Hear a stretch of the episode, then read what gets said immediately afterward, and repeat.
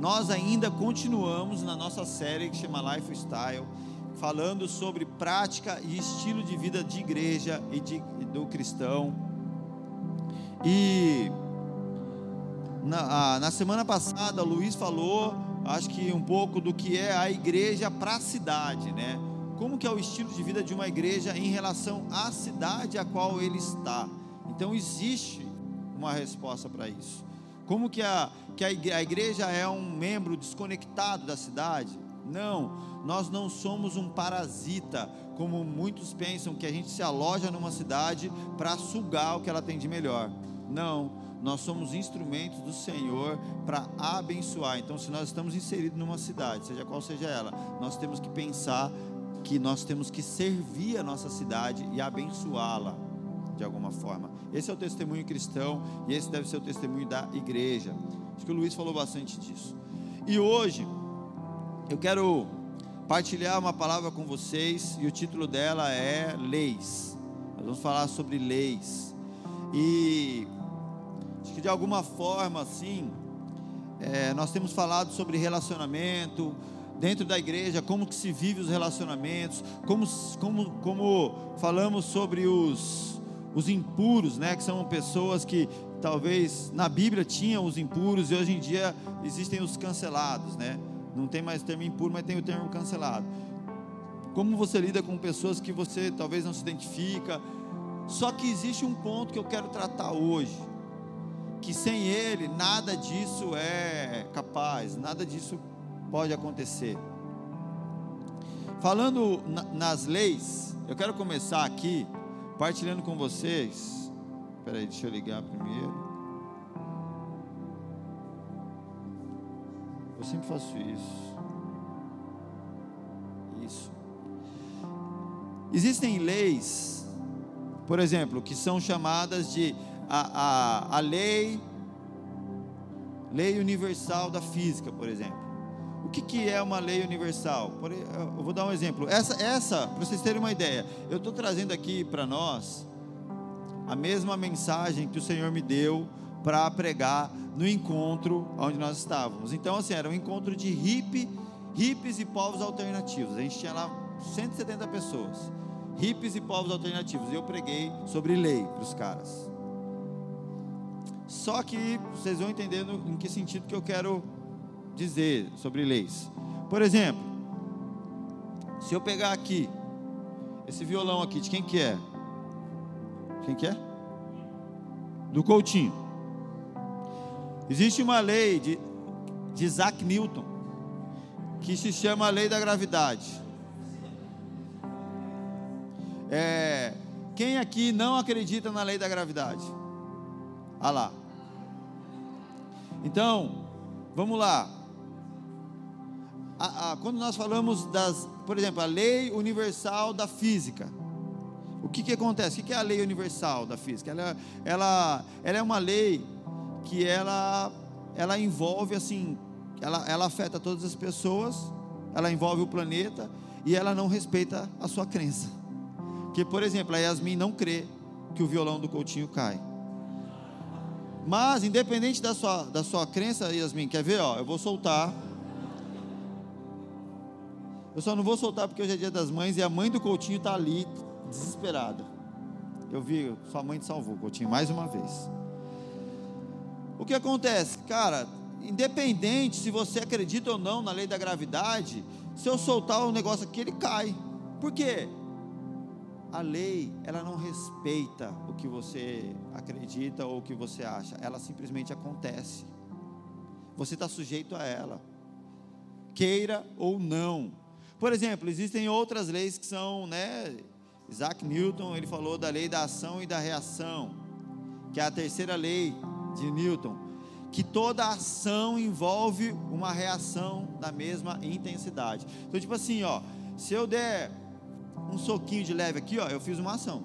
Eu dei um soquinho de leve. A parede fez uma reação na minha mão.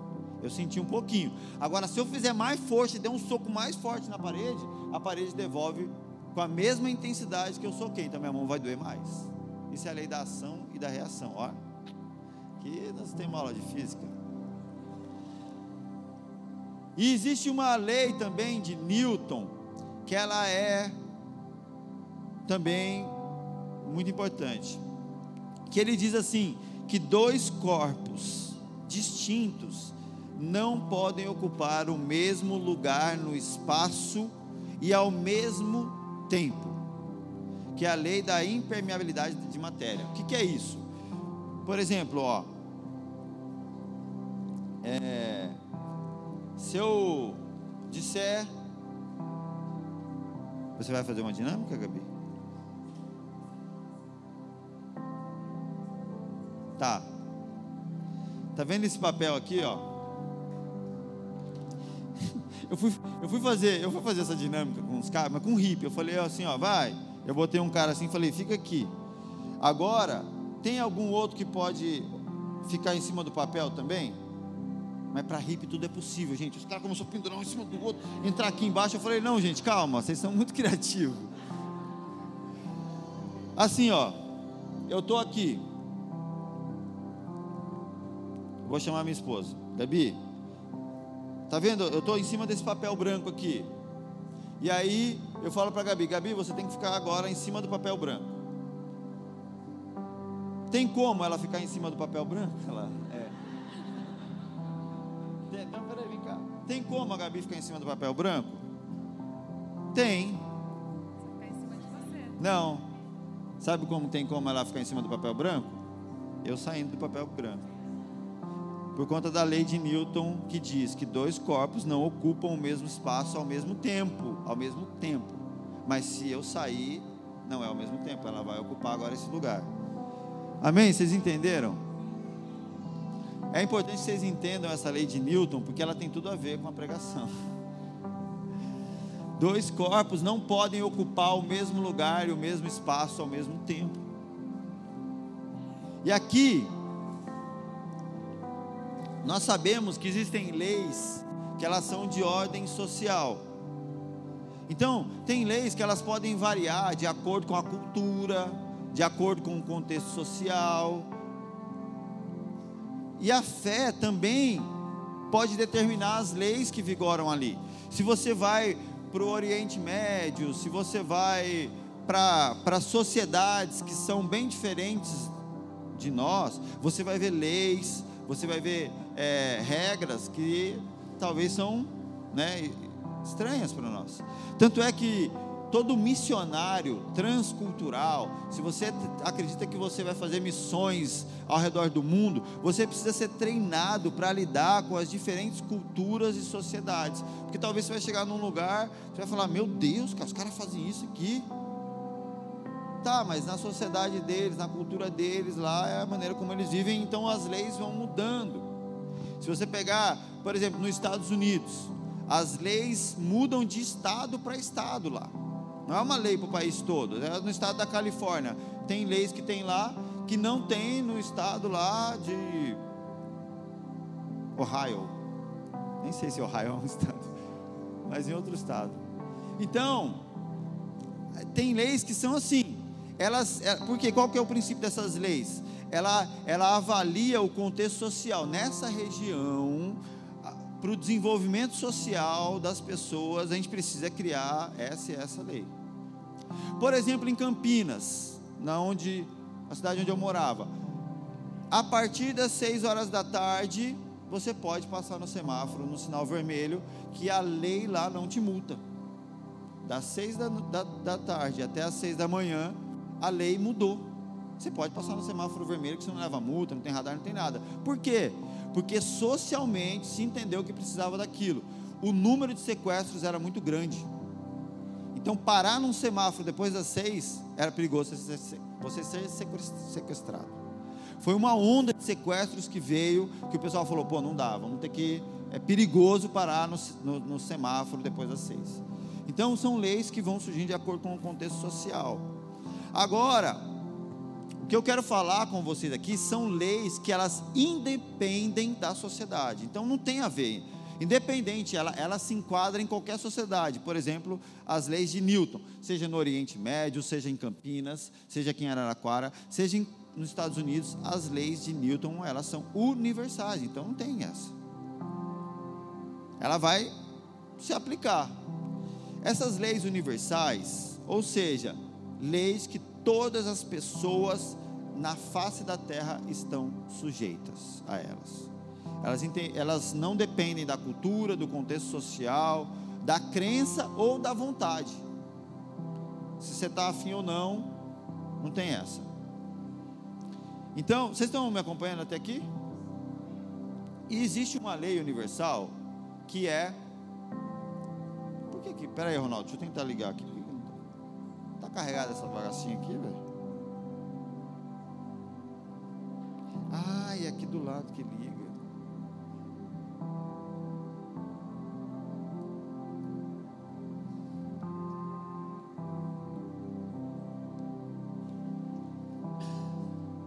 Tem que apertar e segurar para ligar?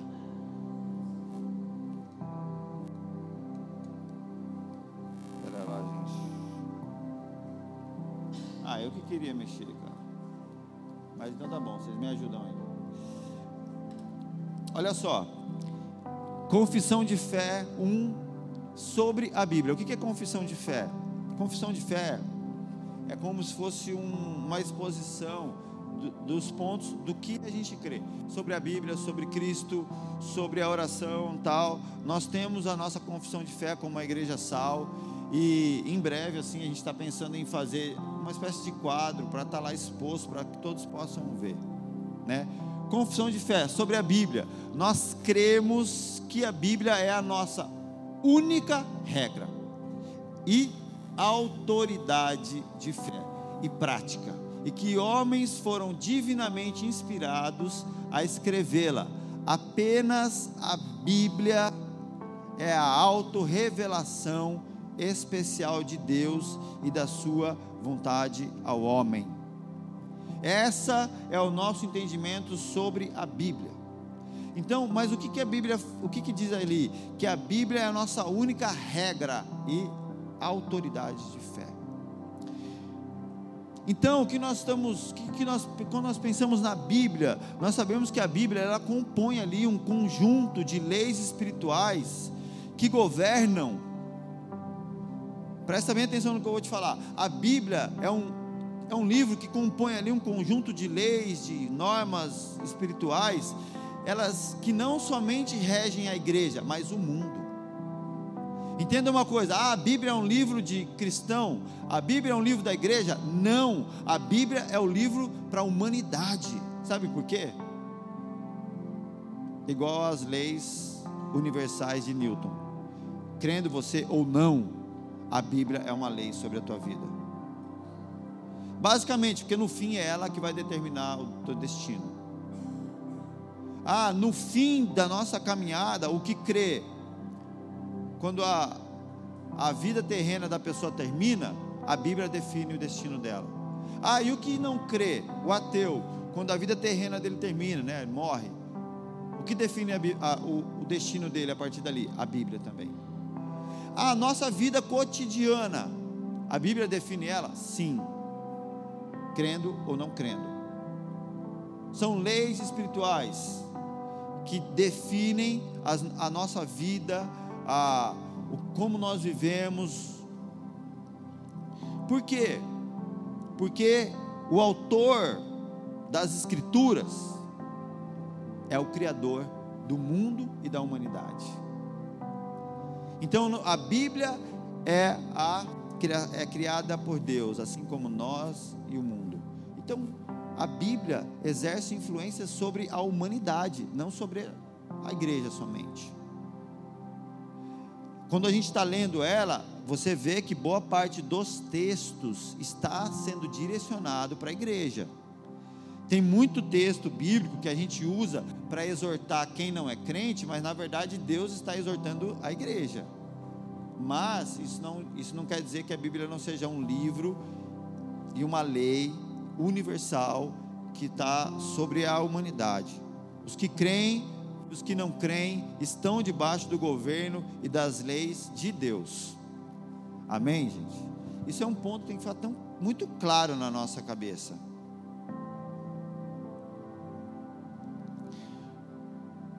E o que dizer então da igreja e do povo de Deus?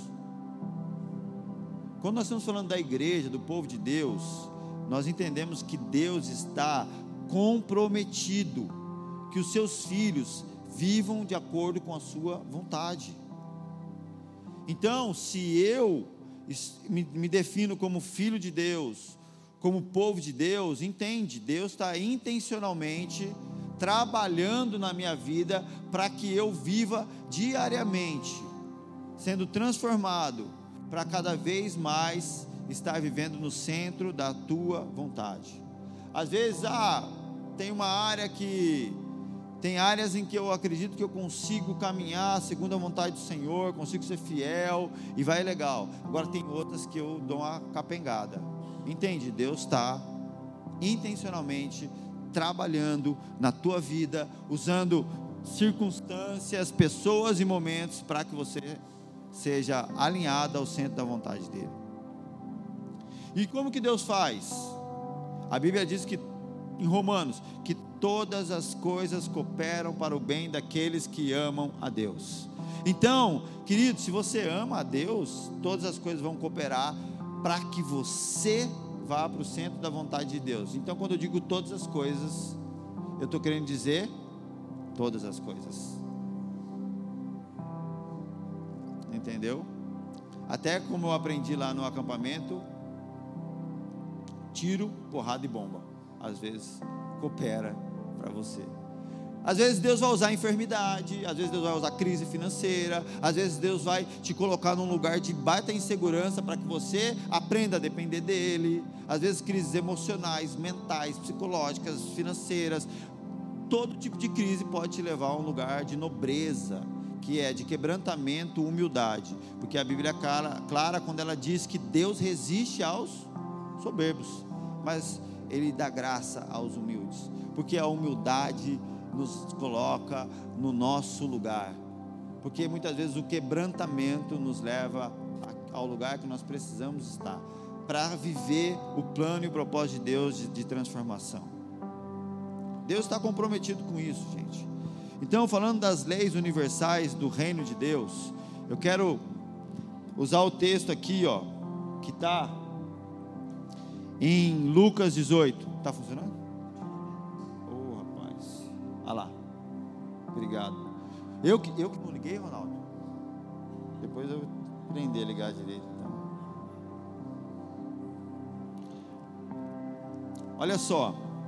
Se você quiser abrir Lucas 18, do versículo 18 ao 23, esse texto é muito conhecido, né? É conhecido como o, o jovem rico. É aquele cara que Jesus conversa com ele, ele tem muito, muita grana e aí ele não ele não quer saber de seguir Jesus porque ele era muito rico.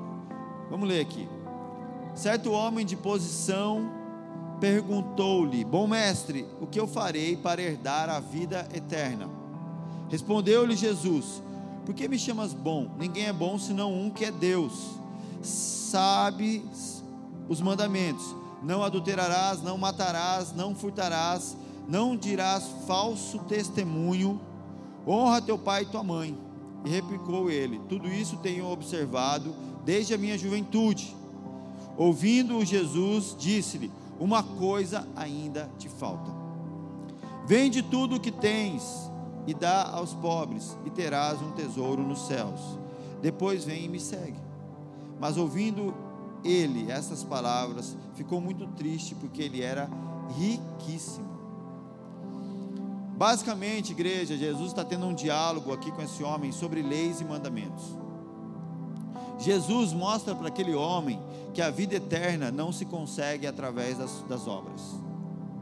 O, que, o pedido daquele cara é: o que eu posso fazer para herdar a vida eterna? E ok, ele está falando que ele está cumprindo os mandamentos, ele está fazendo as coisas, mas Jesus prova para ele que, olha, não dá. Não basta você fazer obras, porque elas não podem te levar para a vida eterna. Jesus mudou o foco quando ele está conversando com aquele cara, mostrando que a bondade é algo que somente pode surgir de Deus. Jesus, literalmente, ele ali, ele é Deus ali diante daquele homem, mas ele, ele, ele responde aquele, aquele rapaz como filho do homem, se fazendo realmente igual àquele cara. Então ele fala assim: por que, você me chama de bom? Só tem um que é bom, e é Deus. Ali já fica claro que não existe bondade em nós, não existe bondade no homem. Desconstrói todo aquele diálogo de que, ó, eu tenho feito isso, tenho feito aquilo, tenho feito isso, isso, aquilo, mas você tem feito por meio de quem? Pela sua própria justiça? Pelo seu próprio, pela sua própria, pelo aquilo que você acha que é correto? Se não for por meio daquele e único que é bom, não existe bondade nisso. Pode existir interesse, pode existir uma série de manipulações que brotam do nosso coração, porque a Bíblia é clara em dizer: olha, enganoso é o nosso coração. Sabe por quê? Tem muita bondade que na verdade é puro interesse. Eu estou fazendo aqui, tirando a selfie para mostrar, porque eu quero conhecer, conseguir aqui, ó. Eu dou com essa mão, já com essa aqui estendida para receber. Isso tudo disfarçado de bondade, porque não brota de Deus, mas brota de mim. E Jesus está dizendo: olha, só um é bom. Não vem pagar de bacaninha para mim, não. Se não provém de Deus, é mal. Porque a nossa essência, a nossa natureza é má, gente. Nós não só recebemos a natureza caída e pecadora, mas nós somos feridos pelo pecado, então nós temos carência, nós temos inseguranças, nós temos medos, e para nos defender disso, quando nós não buscamos a Deus, nós criamos recursos. A nossa carência faz a gente querer agradar todo mundo, por quê? Para eu me sentir seguro, não é porque eu quero ajudar as pessoas. O meu medo faz eu tomar certas atitudes só para não sentir, me sentir atacado. Então, boa parte das nossas boas ações estão diretamente ligadas às nossas feridas e a gente tenta fazer para se resolver. Então, até mesmo a nossa bondade, ela é egocêntrica. Ela gira em torno daquilo que eu quero resolver na minha vida, não em simplesmente servir alguém. Ah, mas e aí, Gustavo? Tá, então, mas como que eu faço com os meus BO? É o Senhor. Você resolve eles no Senhor. A sua carência, o Pai te adotou. Quando você conhece Ele, ela se resolve. A sua insegurança, a palavra de Deus fala. Se esconde na sombra do Altíssimo. E ali você vai estar seguro. Então, as nossas deficiências, nós não devemos resolver nas nossas obras, sejam elas sociais, ou seja o que for. Nós não resolvemos, porque isso é maldade maquiada de benfeitoria. Então, meus problemas eu resolvo em Deus. E aí, quando eu vou fazer algo, eu faço sem esperar nada em troca. Aí é uma manifestação do Senhor em bondade. Por quê? Por que, que Deus é bom? Deus é bom, sabe por quê? Porque o que eu tinha em troca, quando Ele entregou o filho dele para dar por mim? Nada. Deus fez algo para mim, sendo que eu não tenho nada para entregar a Ele. Deus fez algo por mim quando eu não fiz nada para Ele. Pelo contrário, um ser desagradável como eu, que não tinha.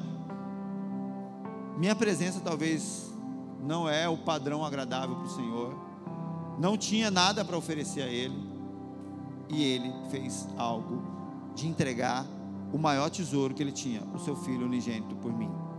Isso define a bondade do Senhor. Deus não fez algo por mim porque Ele tinha uma necessidade.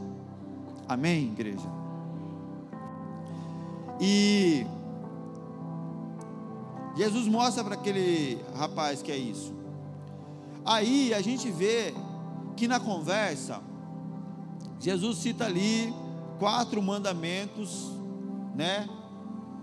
E aquele rapaz, ele, ele fala: Não, eu tenho feito isso desde a minha infância.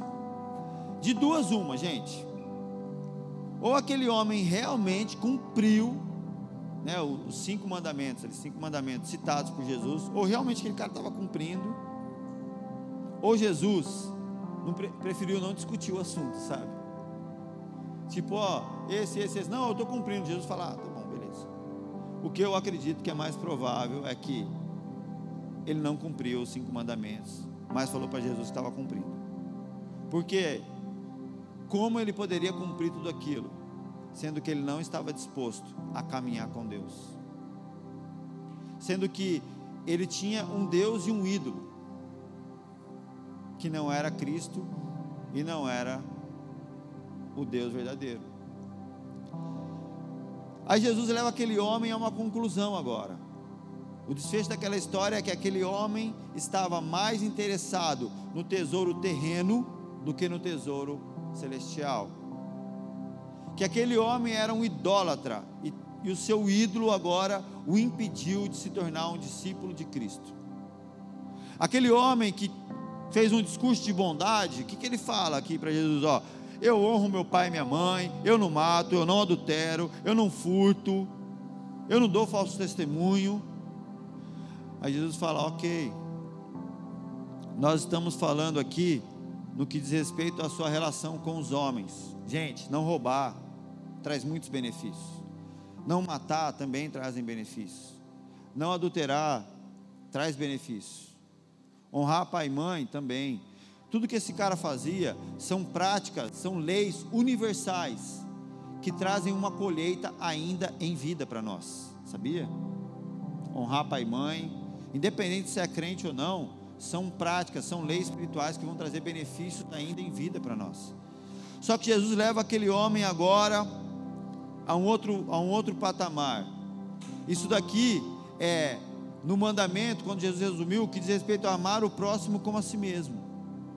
Então, está se relacionando bem com o próximo. O, o cara fala, eu estou.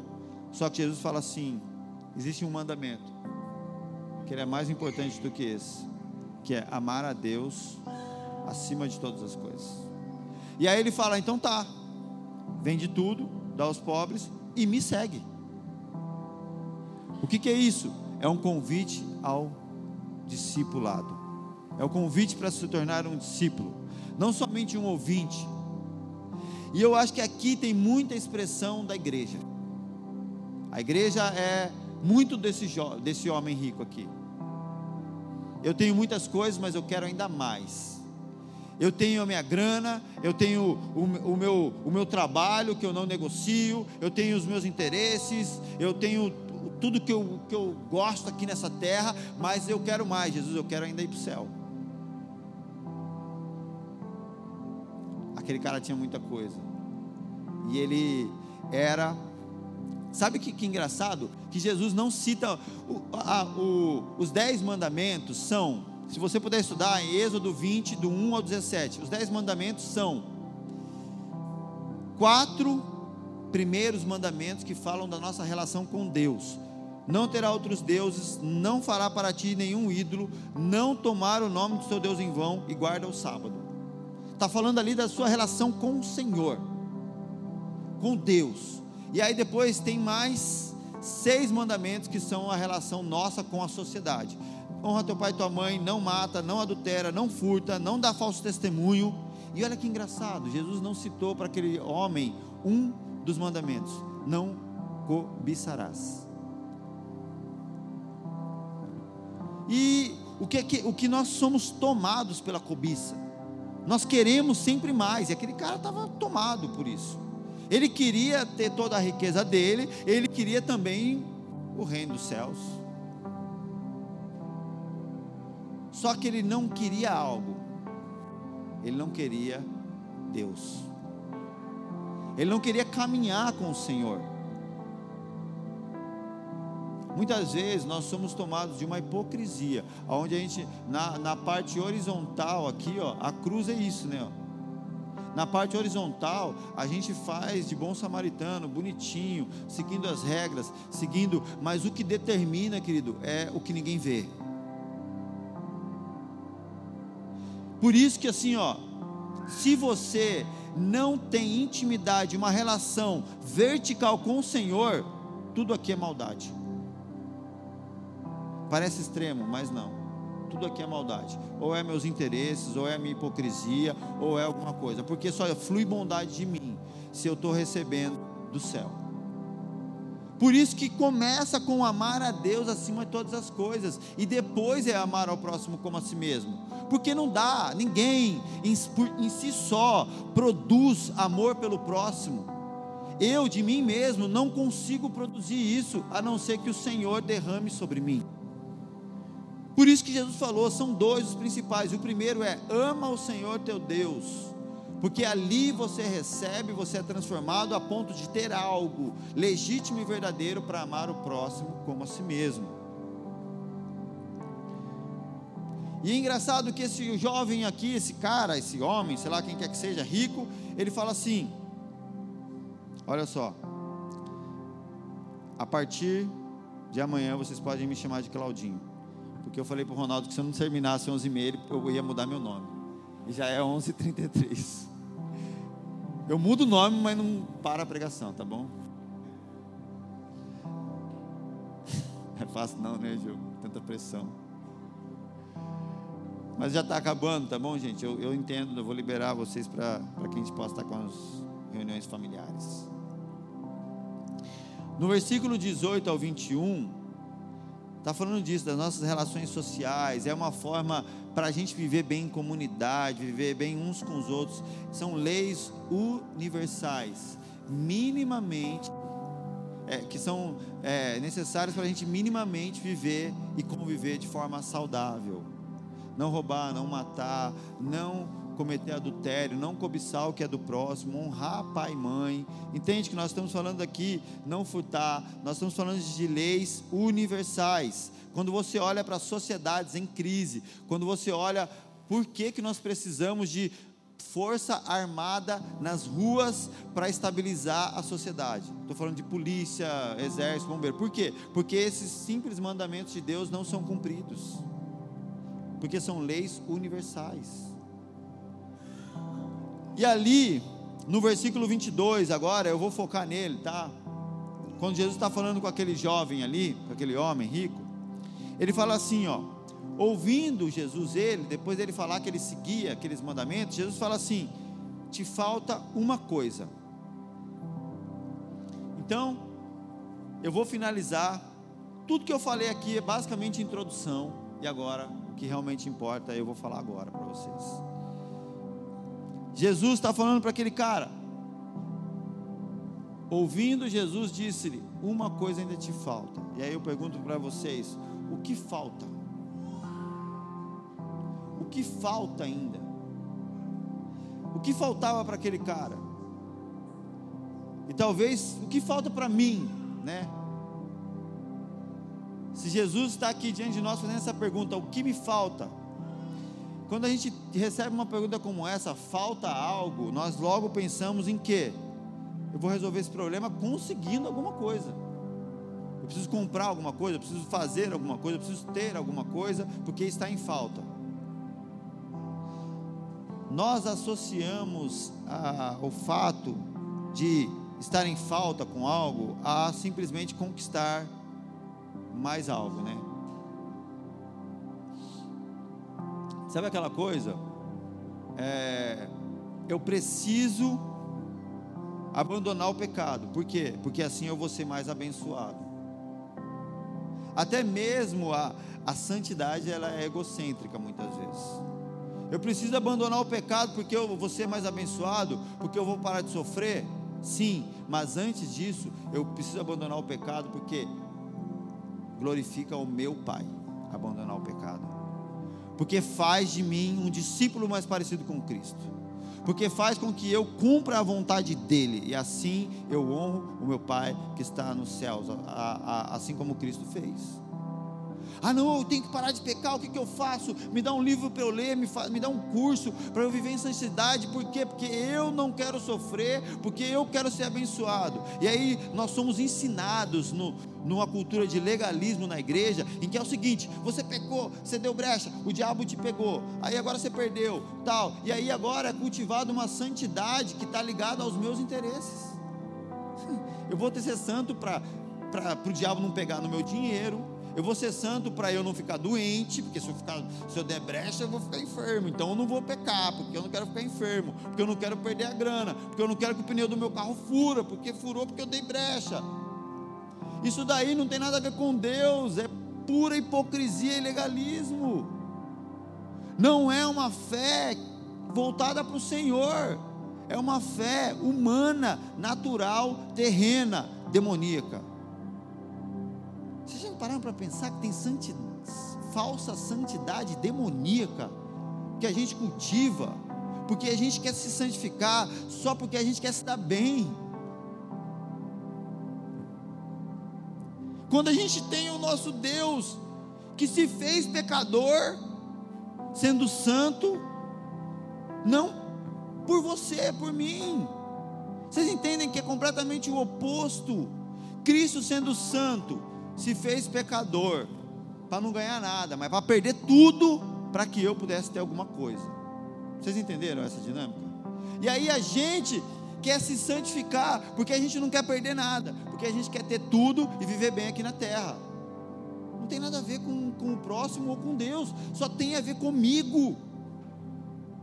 Que santidade do capeta é essa, gente? Não glorifica a Deus, não tem nada a ver com o Senhor, e muitas vezes parece com um homem chamado Simão. Eu vou ler esse texto aqui, ó. Olha só, Atos 8, 9. Um homem chamado Simão vinha praticando feitiçaria durante algum tempo naquela cidade, impressionando todo o povo de Samaria. Ele se dizia muito importante e todo o povo, do mais simples ao mais rico, dava-lhe atenção e exclamava: Este homem é o poder divino, conhecido como o grande poder. Eles o seguiam, pois ele os havia iludido com sua mágica durante muito tempo. No entanto, quando Filipe lhes pregou as boas novas do reino de Deus e do nome de Jesus, creram nele e foram batizados, tanto homens como mulheres. O próprio Simão, que era um feiticeiro, creu e foi batizado. E ele seguia Filipe por toda parte, observando, maravilhado, os grandes sinais e milagres que eram realizados. Os apóstolos em Jerusalém ouvindo que Samaria havia aceitado a palavra de Deus, enviaram para lá Pedro e João. Estes chegaram, oraram para que eles recebessem o Espírito Santo, pois o Espírito Santo ainda não havia descido sobre eles. Eles tinham apenas sido batizados em nome do Senhor Jesus. Pausa só aqui rapidinho para a gente entender. Eles estavam lá em Samaria, Felipe, e ele começa a pregar todo mundo se converte. Simão era um feiticeiro. E ele era conhecido porque ele tinha poder sobre aquela sociedade. Ele era conhecido como o cara que tinha o poder do grande poder. E aí, ele agora vê a pregação do Evangelho, vê a pregação de Cristo e ele aceita. E ele se converte, e ele é batizado, e todo aquele povo é batizado. Os apóstolos ficam sabendo disso e vão para lá. E aí Pedro faz uma oração recebam agora o poder do Espírito Santo. E aquela galera recebe agora o poder do Espírito Santo. E o que acontece? Vendo Simão, o feiticeiro lá, vendo Simão que o Espírito era dado com a imposição das mãos dos apóstolos, o que, que ele faz? Ofereceu-lhes dinheiro e disse: Dê-me também este poder, para que a pessoa que eu puser as mãos receba o Espírito Santo. E Pedro respondeu: Pereça você e o seu dinheiro. Você pensa que pode comprar o dom de Deus com o seu dinheiro? Nós estamos vendo aqui a semelhança desse homem rico que Jesus estava dialogando, alguém ambicioso, que cobiçava, tudo o que via, que queria tudo para si. E aí, quando, quando Jesus fala assim: Olha, você está seguindo uma série de regras, mas falta algo. E aí, o que, que a gente vai comprar agora? Para agradar o Senhor? O que, que a gente vai fazer? Eu vou finalizar aqui. Eu vou ler dois textos curtos da Bíblia que fala sobre o reino de Deus. O primeiro dele fala de um tesouro escondido. O reino de Deus é semelhante a um tesouro oculto no campo, o qual certo homem, tendo achado, escondeu, e transbordante de alegria vai, vende tudo que tem e compra aquele campo. O reino de Deus é semelhante a uma pessoa que tinha muita coisa, mas quando ela encontra a Cristo, o que, que ela faz? Ela abre mão de tudo aquilo para ter o Senhor. Ele vende tudo que tem para comprar aquele campo.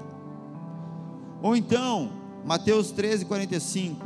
O reino dos céus também é semelhante a um homem que negociava e procurava boas pérolas. E tendo achado uma pérola de grande valor, ele vende tudo o que possui e compra aquela pérola. O reino de Deus é como alguém que não acumula mais coisas, mas que abre mão de coisas para ter uma só, que é a mais preciosa e mais importante de todas elas. Para ter o Senhor, para se tornar um discípulo, para seguir a Cristo. O que falta então? O que faltava para aquele homem, quando Jesus faz a pergunta para ele, ouvindo Jesus, ele disse: Sabe o que falta para aquele cara? Espaço. Pois dois corpos distintos não podem ocupar o mesmo lugar no espaço e ao mesmo tempo. Isaías 42:8 Eu sou o Senhor. Este é o meu nome. Não darei a outro a minha glória, nem a imagens o meu louvor. Deus não divide o trono, e muito menos a glória com ninguém. O que faltava para aquele cara ali, aquela conversa, não é sobre dinheiro, gente. Não é para você abrir mão do seu chinelo, da sua camiseta, da sua bicicleta, do seu carro ou da sua mansão. Não. É sobre o trono. É sobre o lugar de primazia. Aquele cara não tinha espaço na vida dele para Cristo reinar. E muitas vezes nós estamos tão cheios de coisas. Ah, pastor, esse texto aí, essa pregação não falou comigo que eu sou pobre. Você é pobre como? Talvez você é pobre financeiramente, mas você pode ser rico de ídolos, ter muitos ídolos. Idolatrar o seu trabalho, idolatrar alguma coisa, e, e idolatrar seus sonhos, os seus interesses, os seus planos, idolatrar aquilo que você quer para você, a ponto de não ter espaço para o Senhor. Então, quando Jesus está nos perguntando nessa manhã, te falta alguma coisa, Ele não está querendo que a gente adquira algo, porque o que está faltando em nós é espaço. Essa pergunta não é sobre conseguir coisas, mas é sobre abrir mão de coisas. É sobre liberar e tirar a sujeira, o entulho. Isso é o processo de arrependimento. E se não tiver espaço para o Senhor governar e habitar em nós, tudo que nós estamos falando sobre vida de igreja não será praticado. Porque a vida de igreja começa com espaço para o Senhor reinar em nós. Então a resposta nessa manhã sobre o te falta algo ainda é espaço. Libera espaço para o Senhor estar. Se a gente não deixar espaço para Deus, tudo não passa de uma hipocrisia. Ah, eu não tive tempo de orar. Por quê? não teve espaço para o Senhor. Eu não tenho tempo de ler a Bíblia, por quê? Não ter tempo é muito relativo, né? Todos nós temos 24 horas. A não ser que você mora em Marte, lá o relógio é diferente. Mas todos nós temos 24 horas. Dizer que eu não tenho tempo para orar, dizer que eu não tenho tempo para ler a Bíblia, que eu não tenho tempo para servir a Deus, é dizer que não tem espaço para seguir a Cristo.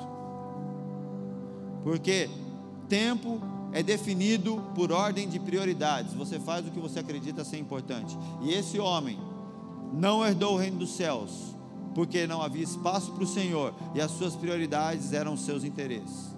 Ele tinha muitas posses, muita riqueza e muitas coisas, ele não queria abrir mão delas. Não sobrou espaço para seguir a Cristo. E é necessário que a gente crie um espaço. Esse é o nosso adquirir.